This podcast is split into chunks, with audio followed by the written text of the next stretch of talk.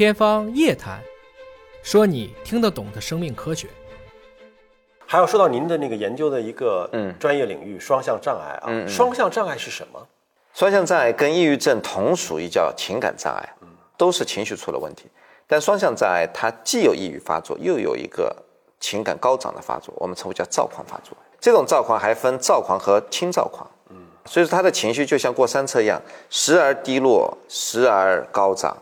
所以，如果是纯抑郁症的患者，他是不会有躁狂出现的。至少在目前对抑郁症的诊断当中，他只要出现一次躁狂或者轻躁狂，他就不称为叫抑郁症，他就称为叫双向。所以有很多人他早期可能没有出现躁狂，一直被诊断为抑郁症，抑郁症，突然间在用抗抑郁药或者说疾病发展的过程当中出现了一次躁狂，他的诊断有可能会被修正为是双向障碍，早期可能是漏诊，嗯，或者需要一个延迟诊断来明确他的病因。怎么来判断什么是躁狂呢？这个又是一个很具有专业性的问题啊，就是说，呃，躁狂跟抑郁刚好是相反的。躁狂的人，他首先心情非常愉悦，觉得生活很美好，心情每天都很开心。这个我想每个人可能这不都希望是，躁狂呀，这不是幸福吗？但是他会有思维的活跃，思维的奔逸啊，升维非常快，语言的加速，语量非常多，然后呢，活动的我们称为叫意志活动是加强的，嗯，想做很多事情，自我评价增高，风险评估下降，嗯，甚至会去做很多鲁莽的事情。呃，我举一个非常典型的例子啊，我遇到过的一个双向的病人，嗯，他其实当时来的时候是一个抑郁发作，然后呢，他为什么会抑郁呢？因为就是当时应该是一九年股灾的时候，嗯，他信了他一个同学是私募基金，然后用四张信用卡去筹集了一百万，让他同学去炒股，然后呢都亏损了。那个时候刚好是股灾嘛，一九年应该是正好是股市低迷的时候。然后他老婆反映呢，他原来是一个非常做事谨慎小心的一个人，从来不会去接触这种投资理财的事情。所以你看似他其实是一个抑郁发作，其实他之前已经有一个不符合他个性人格发展的一个轻躁狂发作。嗯，那个时候他觉得自己很有理财的能力，对吧？一定能赚到钱，然后呢又做了一个非常不理性的投资行为。躁狂并不是说生气、发脾气、砸东西，哎对吧？不不不不不是这个，对，而是说我对自我认知过高，过高。风险评低过低，对，导致的这种对。你去想象，抑郁症的人，他是一个自我评价过低、自责、嗯。自卑，嗯。甚至自罪。那你相反啊，我们有很多的一些人，他可能人格气质当中啊，他会有那种觉得自己什么都行，什么什么都行啊哦，但是到疾病状态的时候，那就完全跟他以往的个性完全不一样。嗯，别人也会觉得他好像现在话特别多，或特别自信，说话好像特别的溜，甚至有的时候过头了啊。用老百姓的话，就周围人会觉得过头了，开心过头了，话过头了。那么这个时候，我们要把它界定是一个躁狂发作。进取过头了。对我我身边有这样的朋友，最后是送到那个精神类的疾病去看好的，专科医院专科医院看好的。啊啊，怎么能够看好？因为当时我们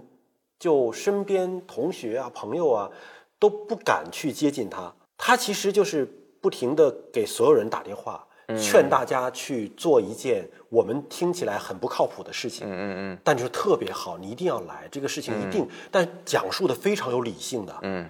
很有逻辑的，嗯，但是他是劝所有人去做某一件，嗯，大家认为不靠谱的事情，这个不靠谱，就在他的眼里，他觉得是一定能成，是机会，对吧？是机会，嗯对，而且呢，他对风险的评估很低，因为他自我评价增高了以后，他觉得这个事情我的判断一定能成。对，但是他躁狂的时候，他的逻辑性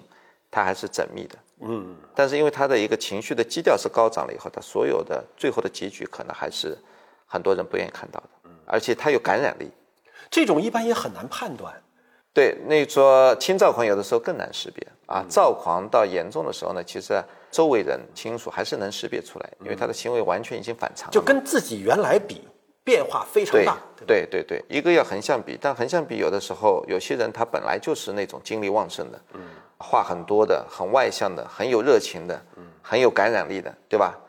但有些人他是越是这样的话，你有你有的时候就很难判别，嗯，你要纵向去比，所以横向纵向的这样的一种心理评估，在我们临床是非常需要的。不管是抑郁还是躁狂，如果说到了专科医院，一般是用什么样的方式来治疗呢？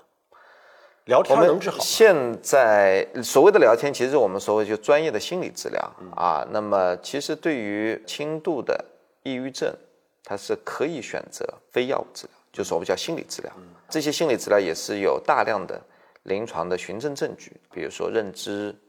心理治疗，包括很多的一些人际心理治疗，它可能对轻度的抑郁症它是有效，但对于中度的、中重度的，它还是需要药物的治疗。啊，首先推选药物，或者药物加上心理治疗，因为它背后的生物学机制，并不是说我简单的聊天能够把它马上改善过来，而且它的这种疾病的严重性需要快速控制，降低疾病带来的风险。双向呢也是这样吗？双向就比抑郁症还复杂，因为双向分为两个，一个抑郁项，一个躁狂项，对吧？甚至我们现在还有一个叫混合特征，嗯，就抑郁和躁狂同时存在。那么针对抑郁发作，我需要针对双向抑郁的药，嗯，针对躁狂发作，啊，我需要用针对双向躁狂的药。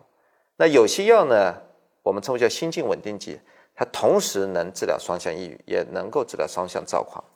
有些药它只能治疗双向抑郁，它不能治疗双向躁狂。所以在这里面，就是说双向的治疗它是非常复杂的，双向治疗光靠这个心理干预已经是能不够的，光靠心理治疗是肯定不够的。嗯啊，但双向有一个特点，往往我们要引起重，它是呈一个发作性的病程，就是它的抑郁发作和躁狂发作，它像感冒一样的，它发作一段时间，它可能自己就好。有周期啊。对，有周期，但这个周期可能是不固定的，嗯有些是很固定。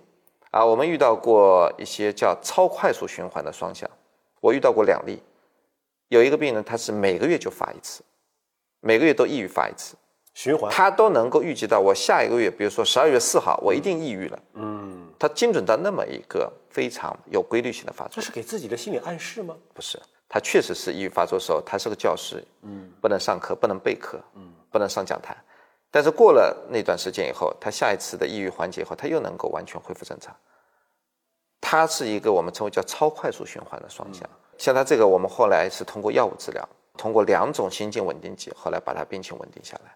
他当时来就医的时候，病程长达十多年，一直没看好。因为有一些服用过药物的朋友也会觉得说，哎，吃了这个药好像就浑浑噩噩了，昏昏沉沉了，这是不是就是一种神经的抑制剂呢？这里面其实有很多药物的受体，它的作用可能是带有镇静作用，可能会带有一些，就像你说的，可能对它的这个神经兴奋性，它有一个抑制。对于双向病人来说，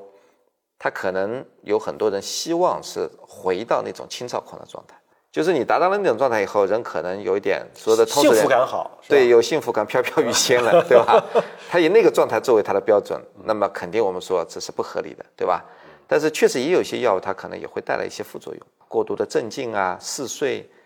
或者说体重增加，嗯，那么这个跟它的受体有关系。所以现在的药物，我们也希望能够是，就说能够疗效更好、副作用更小这样的一些药物。所以说，很多的一些跨国的公司的药企也在不断研发啊这样的一些药物。